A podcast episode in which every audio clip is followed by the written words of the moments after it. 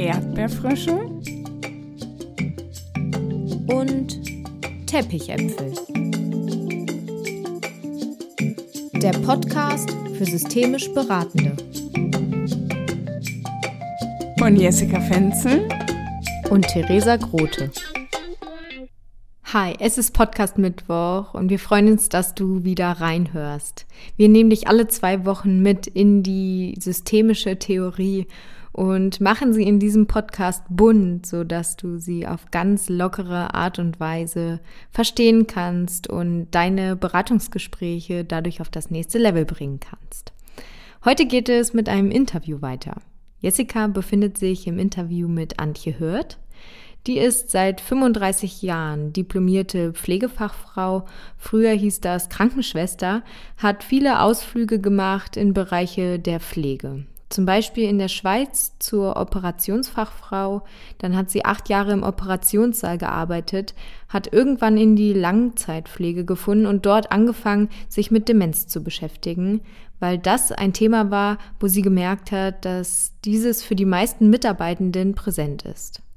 Da gab es keine einfachen Lösungen und das hat sie immer interessiert. Und so ist sie dann beim Thema Demenz hängen geblieben, weil sie es bis heute sehr interessant findet, damit umzugehen.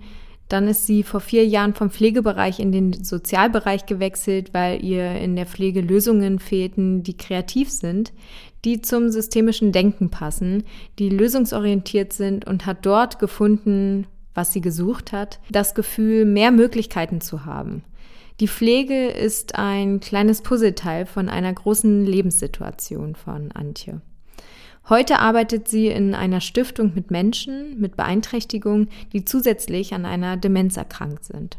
Und von ihrer Arbeit berichtet sie in dieser Podcast-Folge. Viel Spaß beim Hören. Hallo Antje, so schön, dass du heute hier bei uns im Podcast bist und wir über dein Herzensthema sprechen können. Herzlich willkommen. Ja, hallo Jessica. Ich freue mich, dass du dem wichtigen Thema oder meinem Herzensthema hier Raum gibst und deshalb bin ich ganz aufgeregt, was jetzt hier passiert in der nächsten Zeit und freue mich aufs Gespräch. Ja, danke, dass du uns mit in deine Welt nimmst. Was würdest du sagen, was ist dein Herzensthema? Wie beschreibst du es selber und was daran begeistert dich? Ja, mein Herzensthema ist, wie man im Intro vielleicht schon gehört hat, das Thema Demenz, mit dem ich jetzt über zehn Jahre zu tun habe und Umgang habe, mit dem ich mich immer noch gern beschäftige, auch nach dieser langen Zeit, weil es mich einfach an meine Grenzen bringt. Immer wieder. Und ich glaube, die Herausforderung, die habe ich gebraucht. Mhm. Okay, ja. Was bedeutet das für dich? Das Thema bringt mich an meine Grenzen. Also ich glaube, dass äh, die Demenz eigentlich mir klar gemacht hat, ähm, dass ich sehr im systemischen Denken zu Hause bin. Weil wenn ich das nicht sein würde, dann würde ich eben an diesem Thema verzweifeln. Mhm. Ähm, die Konzepte von Menschen mit Demenz, die sind so anders als unsere. Und das ist eigentlich das, was den Umgang extrem erschwert oder was die engen Bezugspersonen als schwer empfinden. Mhm. Ich musste erkennen, dass ich, wenn ich darauf bestehe, was ich gelernt habe oder was jetzt gerade so ähm, angesagt ist in der Betreuung, ähm, und ich da festhalte und versuche im Alltag irgendwie mit einem Verhalten umzugehen und das funktioniert nicht, dass ich dann überhaupt nicht weiterkomme, wenn ich nicht loslasse. Mhm. Also ich bin gezwungen, Konzepte loszulassen und unkonventionelle Lösungen zu suchen, sonst stehe ich an, jeden Tag. Sonst mhm. komme ich an meine Grenzen und das gefällt mir auch immer wieder mit Familien oder mit Teams, dort Wege zu suchen weil bei Demenz es diesen einen Weg überhaupt nicht geben kann. Mhm. Also jede Demenz ist anders. Es gibt keinen Menschen, Klienten, den ich gesehen habe, der irgendwie gleich ist oder es gibt äh, viele Dinge, die sind vergleichbar, aber die Demenzwege sind total unterschiedlich. Und das macht es spannend, auch immer wieder genau hinzuschauen, was ist jetzt hier und heute bei diesen Menschen in unserer Situation wichtig und nicht, was steht in irgendeinem Lehrbuch. Ja. Ich glaube, dass das letztendlich für sehr viele Störungsbilder zutrifft, dass man manchmal so denkt, ach, ich weiß ja, was Depression ist. In meinem Feld war das häufig so, äh, ja, ich weiß ja, was ADHS ist oder so. Und ja. ähm, ich so denke, nee, äh, jedes ADHS ist anders. Mhm. Hm, nimm uns doch bei all dem unterschiedlichen gerne ganz kurz mit rein. Was bedeutet Demenz für dich oder was sind vielleicht auch so die Dinge, an denen man es messen oder klassifizieren kann? Ja, also für mich war wichtig, ähm, als ich Demenz angefangen habe zu verstehen, war für mich nicht wichtig, mir das Krankheitsbild anzuschauen, sondern es war wichtig fürs Verstehen, dass ich weiß, wie unser Gehirn funktioniert. Mhm. Und äh, wenn ich mir anschaue, wie das Gehirn funktioniert, dann ist das Vergessen nichts Besonderes. Also das Vergessen ist Routine für unser Gehirn. Das machen wir den ganzen Tag. Und wir sind sogar darauf angewiesen, vergessen zu können. Also unser Gehirn ist darauf angewiesen, sich äh, Unwichtiges ständig zu vergessen, damit es sich Wichtiges merken kann. Das heißt, eine Demenz ist eigentlich nicht dieses große Vergessen, wie es immer dargestellt wird, sondern es verschiebt sich was. Also es ist so diese Balance zwischen Erinnern und Vergessen. Und es ist dieses Filtern, was ist jetzt wichtig und was ist unwichtig, was nicht mehr gut funktioniert. Und wenn diese Sachen auftreten und ich kann trotzdem meinen Alltag bewältigen, ich funktioniere in den Bereichen des Lebens, wo ich funktionieren muss, dann spricht man auch noch nicht von der Demenz. Also es müssen wirklich Symptome auftreten, die mindestens sechs Monate anhalten. Also ich glaube, jeder von uns hat schon mal Demenzsymptome gehabt. Wenn ich gestresst bin, dann habe ich sie alle. Also da bin ich vergesslich, da weiß ich nicht mehr, wie ich mich fühle, da bin ich unkonzentriert. Ähm, das geht aber wieder weg, wenn ich mal einen Tag frei habe oder wenn ich auch nur eine halbe Stunde irgendwie in die Natur gehe. Also bei Demenz müssen die Anzeichen sechs Monate bestehen bleiben und es muss der Alltag eingeschränkt sein. Mhm. Und jetzt sagst du, es ist ein Thema, was dich herausfordert. Ich würde vielleicht auch für einige Menschen sprechen, die sagen, Demenz ist ein schweres Thema mhm. oder eine besondere Herausforderung. Und das sind ja letztendlich auch alles Konstruktionen. Ähm, mhm. Welche Erfahrungen kannst du aus deiner täglichen Arbeit mit Menschen teilen? Was gelingt dir da gut? Wie kann man da vielleicht auch das Schwierige an dem Thema ein Stück weit verflüssigen oder aufweichen? Mhm. Also das, was ich vorher berichtet habe, was hilft fürs Verständnis, ist ja das Wissen.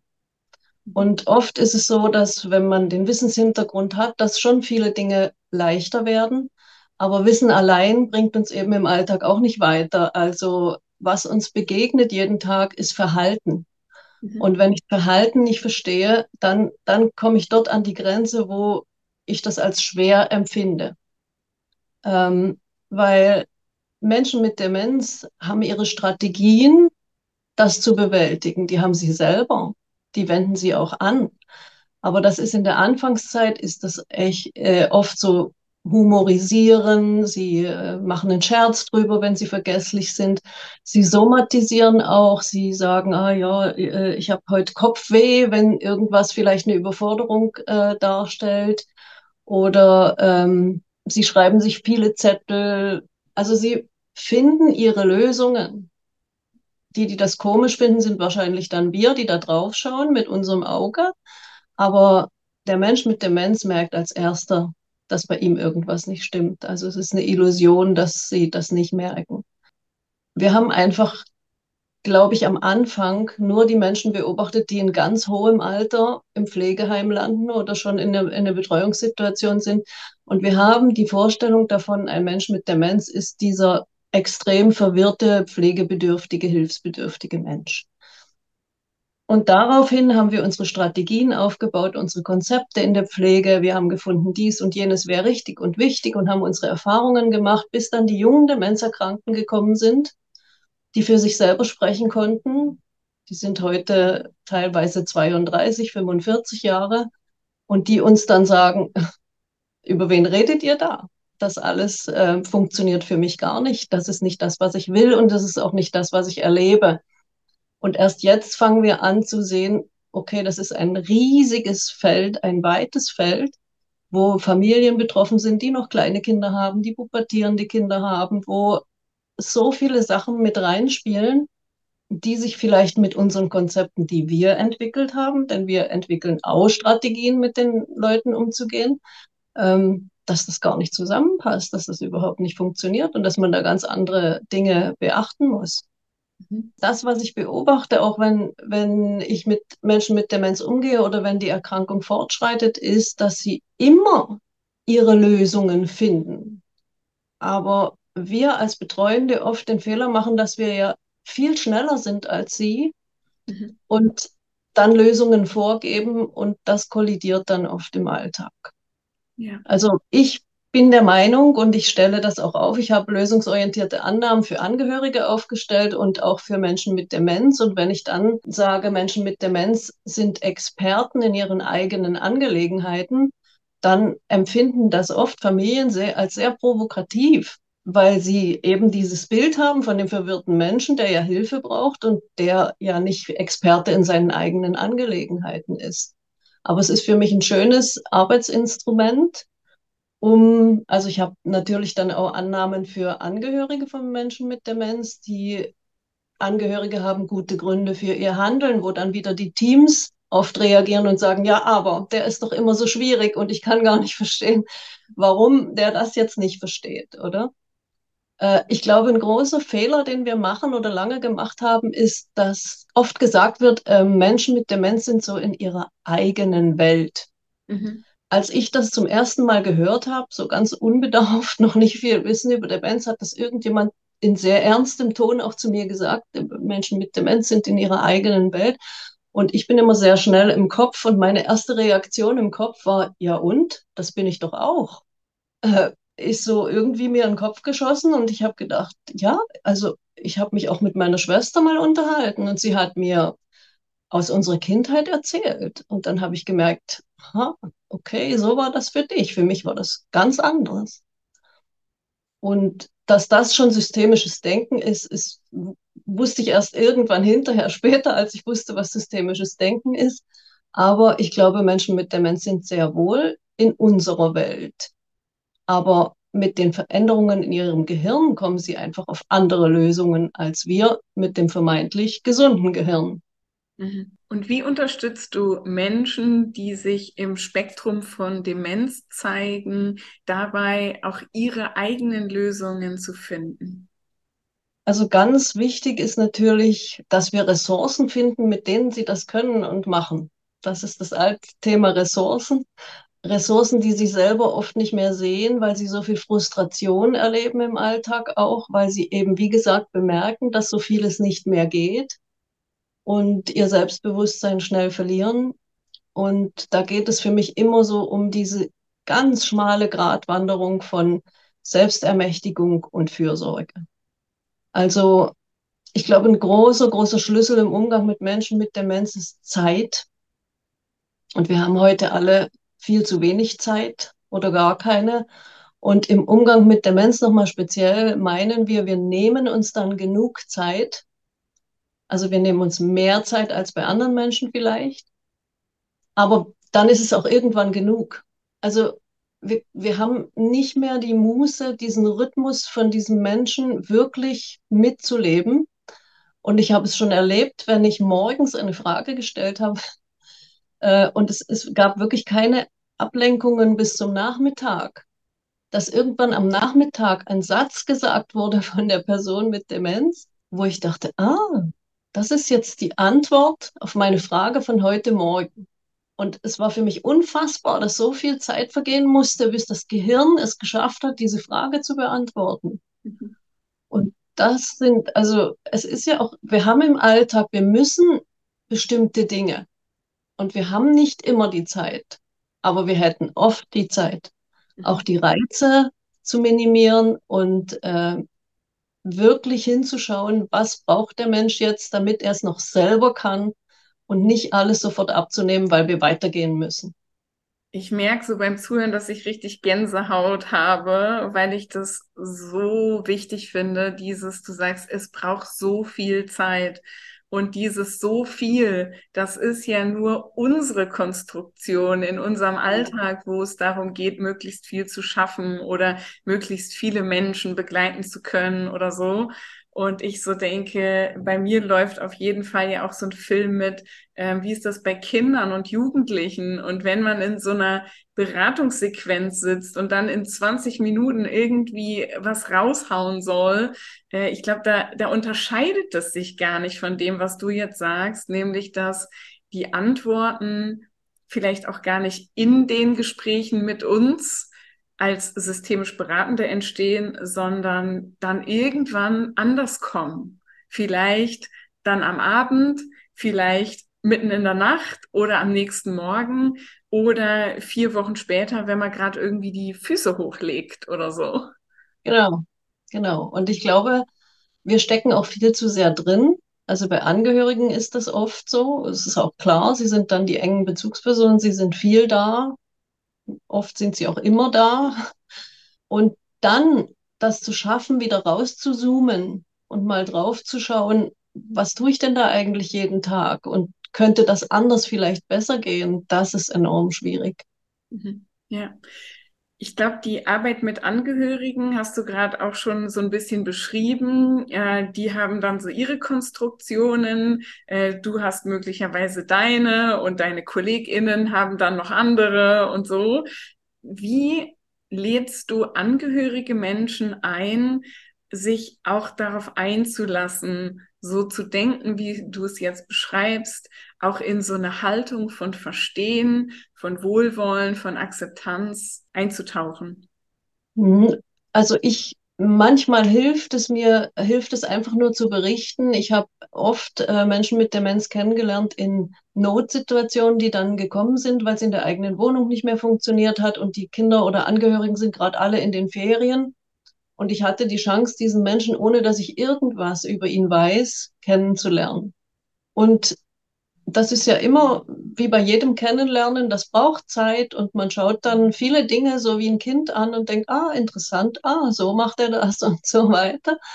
Und dann kommen die engen Bezugspersonen. Es müssen auch nicht immer die Angehörigen sein. Es kann auch eine gute Freundin sein, die viel mit äh, den Menschen Kontakt haben. Und dann kommen die und dann überschütten die mich mit einer Geschichte. Mhm. über diesen Menschen, warum das jetzt passiert ist und wie er früher so war und warum das alles so schrecklich ist. Und plötzlich merke ich, jetzt gucke ich den Menschen mit anderen Augen an. Ich weiß jetzt viel mehr und deswegen, für mich ist es manchmal überhaupt nicht gut, so viel zu wissen.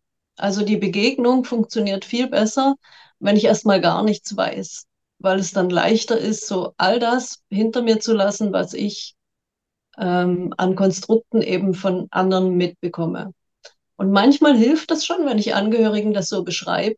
Viele sehen das dann auch und äh, reflektieren auch und denken drüber nach und denken, ja, okay, das, was ich jetzt über meinen Vater oder meine Mutter vielleicht äh, erzähle, das ist vor zehn Jahren gewesen. Zwischendurch waren zehn Jahre, wo sie gelebt haben, so für sich und ich eigentlich gar nicht weiß, was ist da passiert. Und äh, dann funktioniert das so mit der Aufklärung. Aber oft sind auch so viele Emotionen dabei, dass man erstmal klären muss, was gehört denn jetzt zu wem? Welcher Prozess schwingt damit? Warum kann die eine Person in dieser Familie so gar nicht mit dem Thema Demenz umgehen äh, und will was ganz anderes für den Vater, die Mutter oder den Partner als alle anderen? Also es ist oft ein Arbeiten an dem, was steckt dahinter? Mhm. Was ist jetzt das, was so eine starke Emotion hervorruft? Und was ich auch ganz oft aufklären muss, wenn der Mensch schon weit fortgeschritten ist, ist, dass man irgendwas, was nicht verziehen wurde, jetzt nicht mehr herausfordern kann und noch eine Antwort äh, bekommt. Mhm. Also das ist nicht sicher und das ist auch oft nicht hilfreich. Ja. Das ist ein Prozess, den die Person mit sich ausmachen muss. Mhm. Aber es ist wichtig, diese vielen Blickwinkel eben alle auch zu sehen. In Familien habe ich auch oft erlebt, dass dann der eine Bruder zu mir kommt oder die andere Schwester einzeln, aber alle zusammen reden nicht und hören nicht voneinander, was ist jetzt der Grund vom anderen, warum er dies will oder jenes will. Also sie können wie auch gar kein Veto einlegen. Und da versuche ich, äh, alle an einen Tisch zu bekommen und äh, das in einer Art Reflecting Family nenne ich das, zu erarbeiten, so wie äh, in Teams.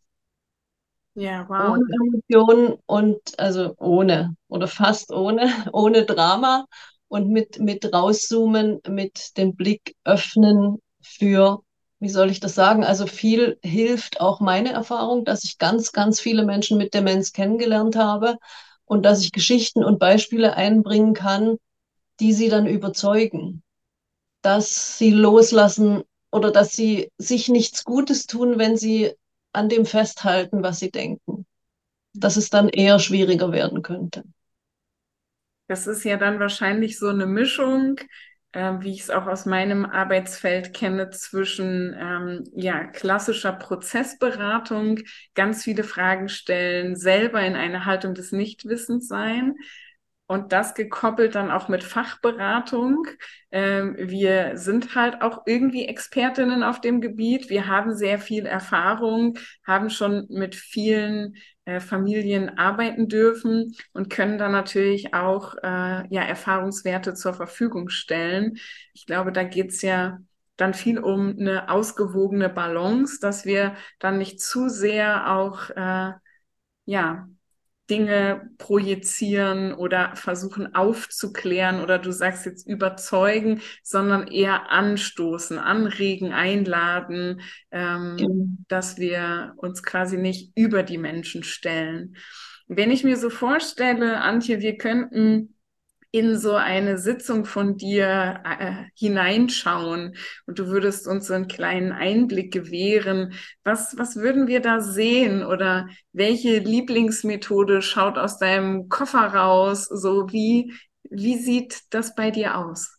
Ja, es kommt natürlich ganz auf die Situation an. Was ich äh, gerne mache, ist zum Beispiel die Leute versuchen, das Gefühl, mit dem sie in die Sitzung gekommen sind, weil oft ist das ja, sehr mit Schwere belegt, so wie du vorher gesagt hast. Oh, jetzt müssen wir im, in der Familie und auch noch mit, mit Moderation über äh, dieses schlimme Thema Demenz reden, dass ich äh, ihnen anbiete, dass sie das Gefühl, was sie hatten, als sie hierher gekommen sind, in eine Bewegung umsetzen könnten. Ähm, wie diese Bewegung aussehen würde. Und auch gleich dann die Bewegung machen lassen, wie möchten Sie aus dieser Sitzung rausgehen. Was für mich der Vorteil an dieser Übung ist, ist, dass ich gerade wieder den Bogen spannen kann zu Menschen mit Demenz, weil Menschen mit Demenz ja, wenn dieser Filter vom Verstand ähm, wegfällt, sie oft mit ganz puren Gefühlen reagieren. Und die sind positiv wie negativ immer so, ja, 90 oder 100 Prozent mhm. äh, die geballte Ladung Gefühl. Und Gefühle erkennt man auch im Körperbild zum Beispiel, wenn auch die Sprache nicht mehr so gut funktioniert. Und dieser Zusammenhang kommt in dieser Übung sehr gut, ähm, kann man sehr gut sehen, dass man an den Menschen mit Demenz, an der Körpersprache auch schon ablesen kann, welches Gefühl steckt vielleicht dahinter, wie steht er am Morgen auf, dass ich anders beobachte, weil auch ich oft mich auf die Aussagen nicht mehr verlassen kann. Weil wenn ich frage, wie geht es dir, immer dieses äh, anerzogene Gut kommt. Ich sehe aber vielleicht an der Körpersprache, es ist gar nicht mehr so. Beziehungsweise das ist ja deine Hypothese. Du siehst etwas an seinem Körper, an ihrem Körper und bildest dann eine Hypothese, worauf diese Körperhaltung äh, hinweisen könnte. Könnte. Ja. Ja. Ja, und oft äh, ergibt sich auch aus dem Zusammenhang, wenn ich diese Annahmen über Menschen mit Demenz ähm, auf den Tisch lege. Und es ist diese Empörung zuerst da, was, der, der ist doch nicht mehr Experte in seinen eigenen Angelegenheiten, das kann man doch gar nicht sagen, das ist ja fahrlässig und so, dass ich dann wie zurückspielen kann auf, aber du bist auch der Experte für dich. Und dann kommt oft so der Gedanke, aha, wir haben jetzt alle immer nur über dieses Thema Demenz und über diesen Menschen nachgedacht. Aber ich bin auch noch eine Person mit Wünschen und ich darf für mich entscheiden. Ich darf, also es wird schnell klar, ich darf nicht unbedingt allein über den Menschen mit Demenz entscheiden. Wir sind hier eine Familie, wir sind ein Team, wir müssen alle Blickwinkel hören, alle Meinungen beachten. Aber ich darf meine Meinung haben und ich darf mein Gefühl äußern.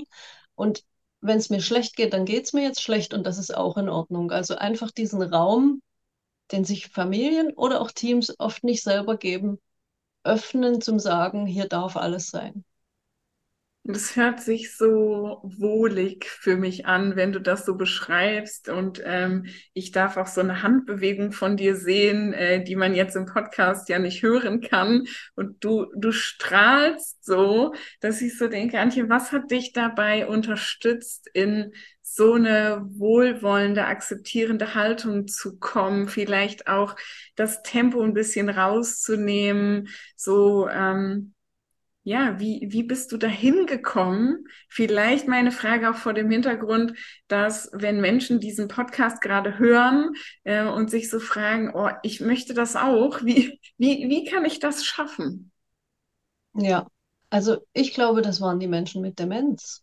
Ich glaube, dass, weil ich gezwungen war, in meiner Arbeit so viel Tempo rauszunehmen, konnte ich erkennen, wie viel Qualität dort entsteht und wollte das auch für mein eigenes Leben. Also ich habe mit dem Erkennen ähm, auch erkannt, was ich selber brauche und wie wichtig das ist, dass ich Tempo auch aus meinem eigenen Leben rausnehme.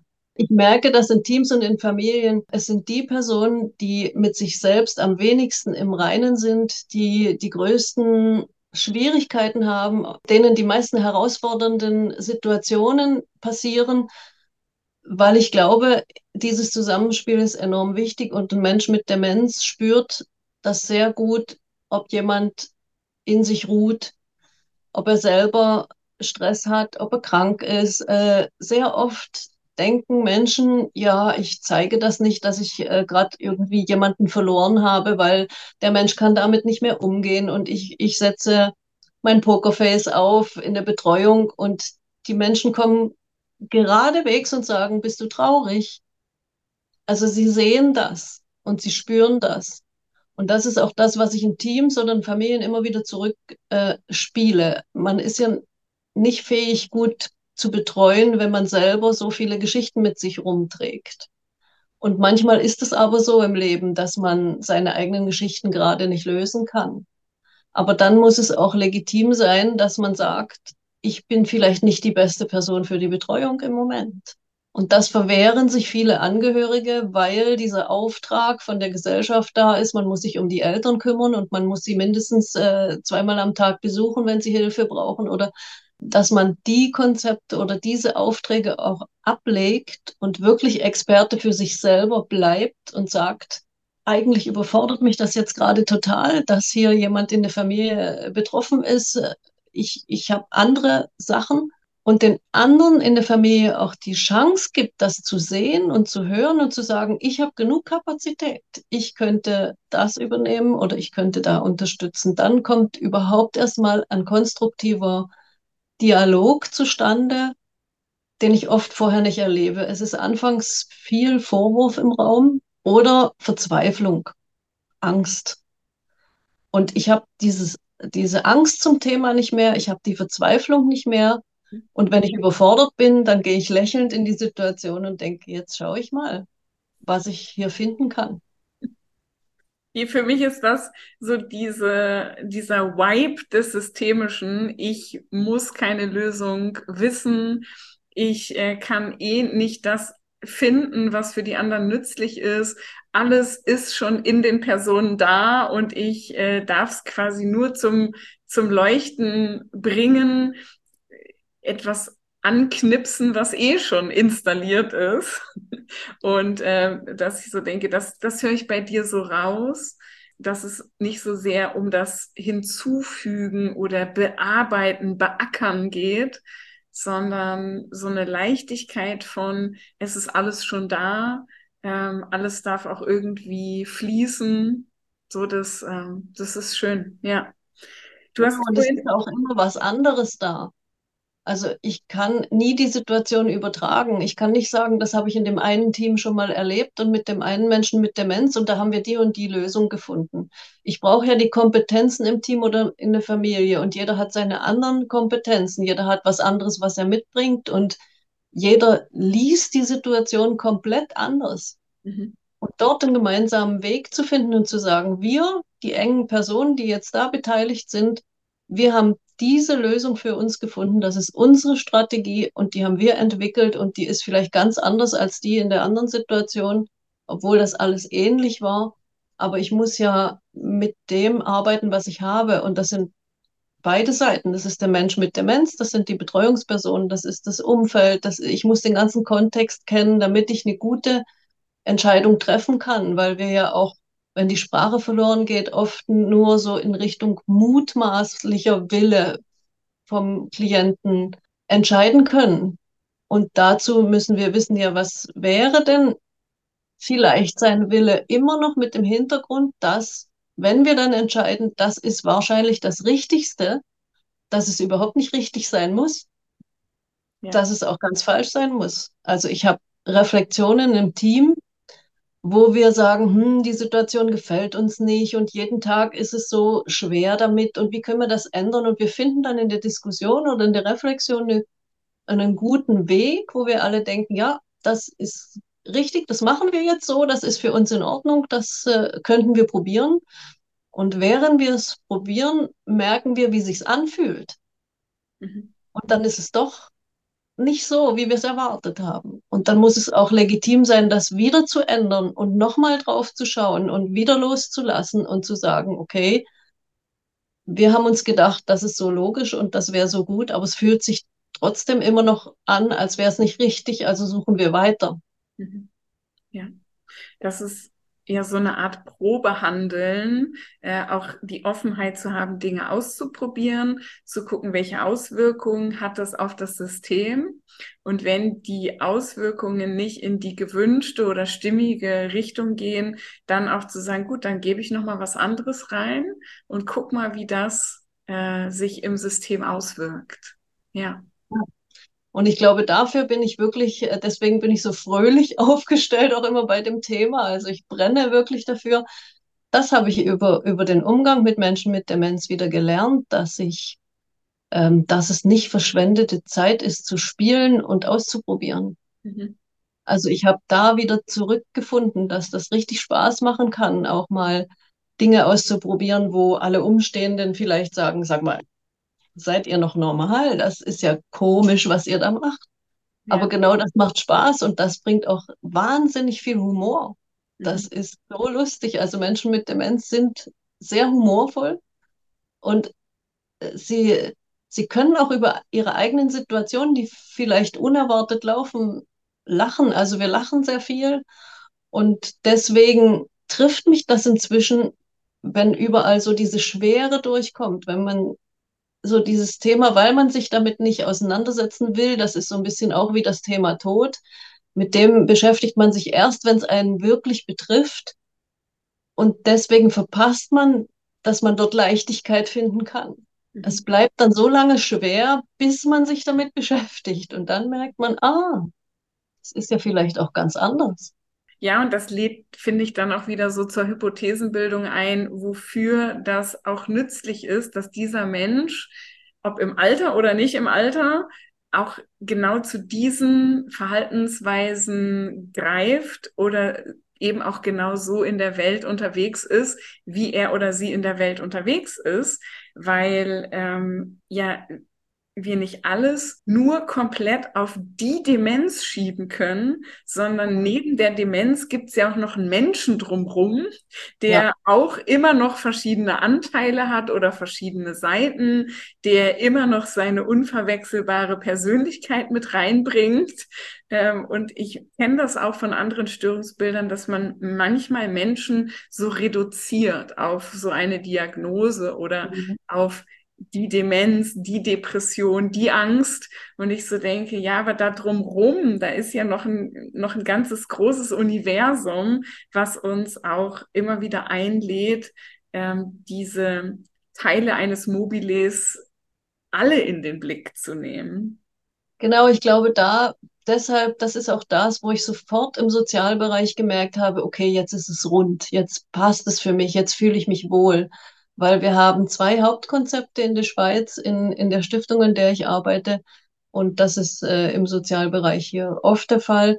Das ist einmal die Lösungsorientierung, der lösungsorientierte Ansatz und das andere ist die funktionale Gesundheit. Also das bezeichnet, äh, wann ist ein Mensch denn eigentlich funktional gesund? Wie beschreibt er seine Lebenssituation? Und da gehört eben nicht nur die Diagnose dazu und die Gesundheit und der Körper und was der Körper vielleicht kann oder nicht mehr kann, sondern es, es spielen all die Umweltfaktoren eine Rolle. Es geht um Aktivitäten, was kann er noch, in welchem Umkreis bewegt sich der Mensch überhaupt, was für einen Raum hat er zur Verfügung und die Partizipation, also diese Teilhabe, das finde ich sehr heilend fast.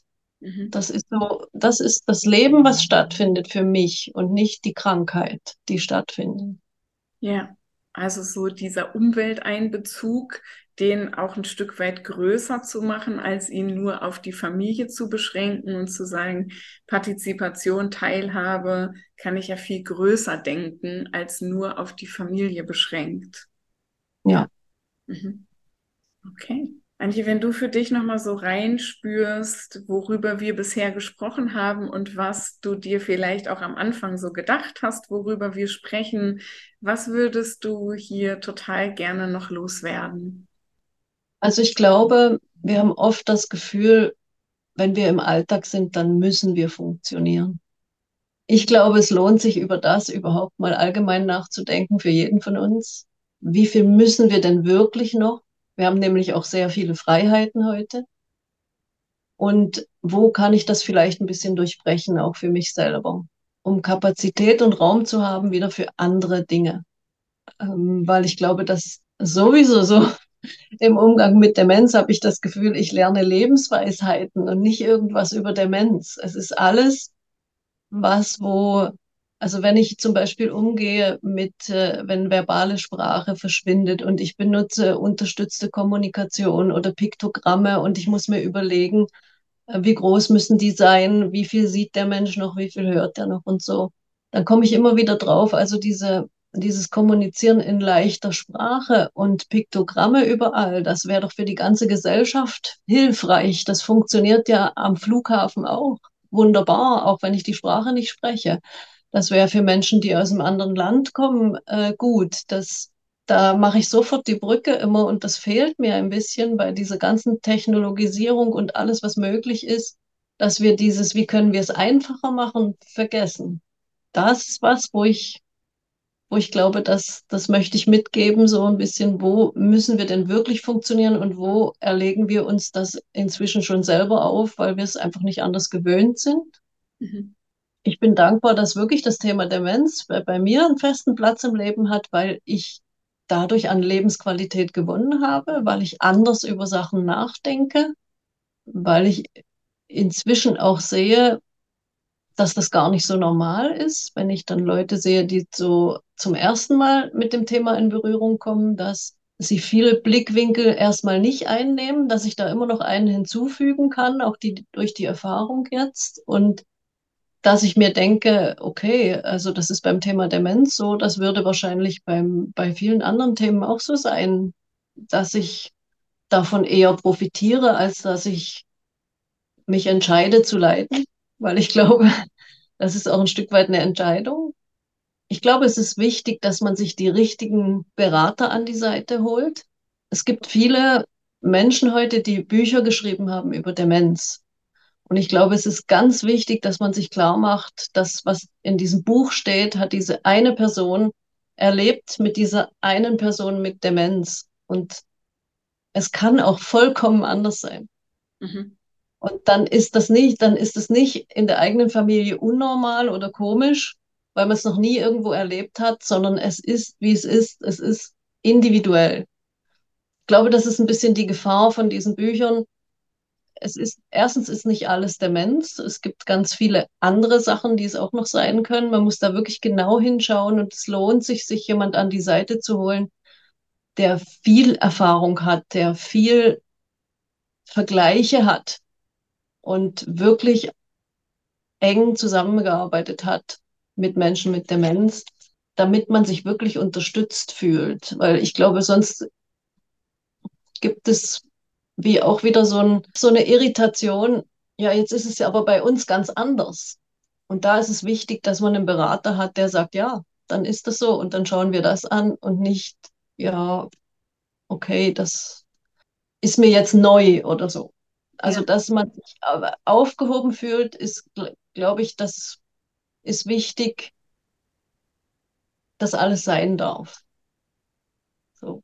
Falls Menschen jetzt die Idee bekommen, Antje könnte doch die richtige oder in meiner Sprache die passende Beraterin sein, ähm, was kannst du den Menschen anbieten und wie kommt man mit dir in Kontakt? Ja, also ich habe meine Website. Verlinken die wir? Werden wir verlinken wahrscheinlich, ja. Ähm, dort sind jetzt mal so äh, meine Themen aufgelistet. Das war früher auf meiner Website ein bisschen alles durcheinander, weil ich mich für viele Sachen interessiere. Und jetzt gibt es ja so die drei Kategorien Demenz, Frauen und Life Coaching. Und da ähm, kann man sich die Sachen anschauen. Und äh, unter der Kategorie Life Coaching sind meine aktuellen Weiterbildungen auch zu sehen, die man buchen kann. Ähm, es gibt aber ganz neu im Rahmen meiner Ausbildung zur Trainerin für den lösungsorientierten Ansatz ähm, ist so meine Abs mein Abschlussprojekt, dass wir nächstes Jahr über das ZLB Schweiz, also das Zentrum für lösungsorientierte Beratung in der Schweiz, zwei Tage anbieten, die sich genau mit dem Thema beschäftigen, ähm, Demenz und Lösungsorientierung. Also diese Kombination, die ich sonst vorher noch nirgends äh, gesehen habe. Und der, dieser Kurs heißt Gedankenfischen. Da wird demnächst äh, ein Flyer gedruckt und es wird dann auch ein Filmchen auf der Website geben, wo man so über die Inhalte sich noch informieren kann.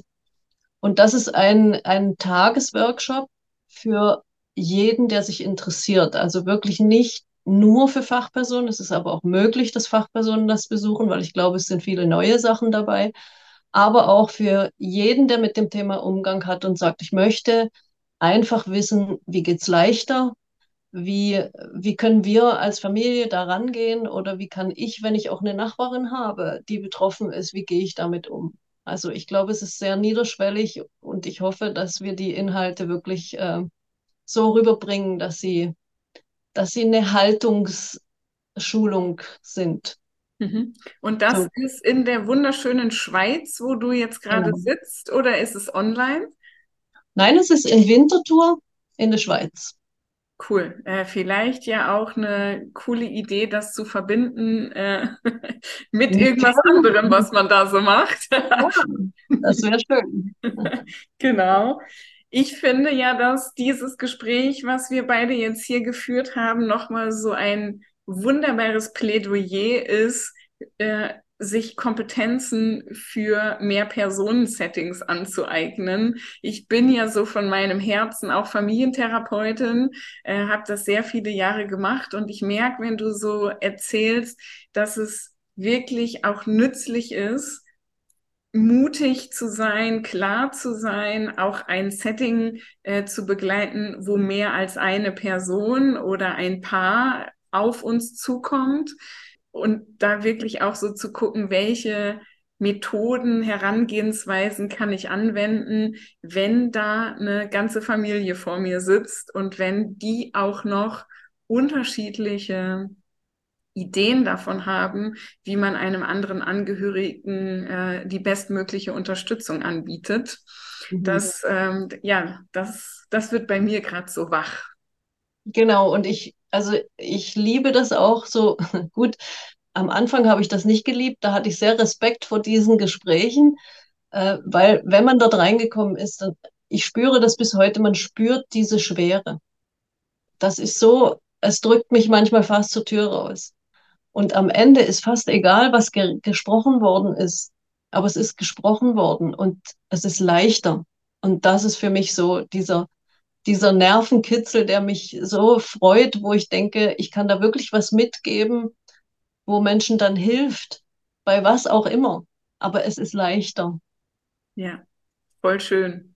Dann wünschen wir den Menschen, die jetzt uns zugehört haben, dass sie äh, vielleicht für sich selber auch nochmal über das Thema Funktionieren nachdenken, vielleicht auch über das Thema, wie kann man äh, auch Menschen hinter so Diagnosen oder Störungen sehen.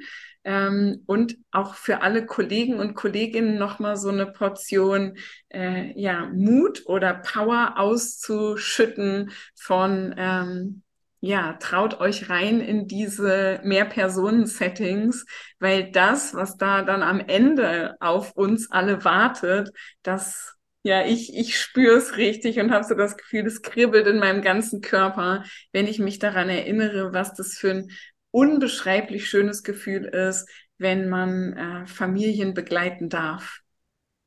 Genau. Und ich wünsche jedem Menschen mit Demenz, dass er Menschen um sich hat, die ihm im Hier und Jetzt begegnen. Ich glaube, das ist ganz wichtig, diesen Augenblick zusammen zu rocken, muss ich fast sagen, weil das ist das, was Spaß macht. Und nicht so an der Vergangenheit zu hängen und auch nicht so in die Zukunft zu projizieren, äh, was könnte denn noch sein und was könnte werden, sondern wirklich im Hier und Jetzt sein und den Augenblick leben zusammen. Das ist das, was wichtig ist. Und ich würde gerne auch Danke sagen an alle Teams, die seit zehn Jahren mit mir solche Menschen begleiten und so offen sind und sich so auf Experimente einlassen, dass ich äh, niemals so viel gelernt hätte, wenn ich nicht diese Menschen um mich gehabt hätte.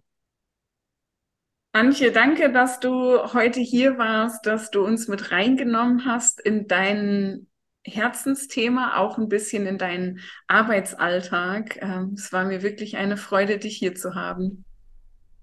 Danke. Ja, das war's mit der heutigen Folge. Du findest alle wichtigen Infos in den Show Notes und wir freuen uns über einen Austausch mit dir. Was hat diese Folge in dir ausgelöst? Welche neuen Erkenntnisse konntest du für dich mitnehmen? Schreib uns gerne eine Mail an erdbeerfrösche und teppichäpfel.web.de oder nimm auf Instagram über flow.kontakt zu uns auf. Und dann haben wir noch etwas zu verkünden.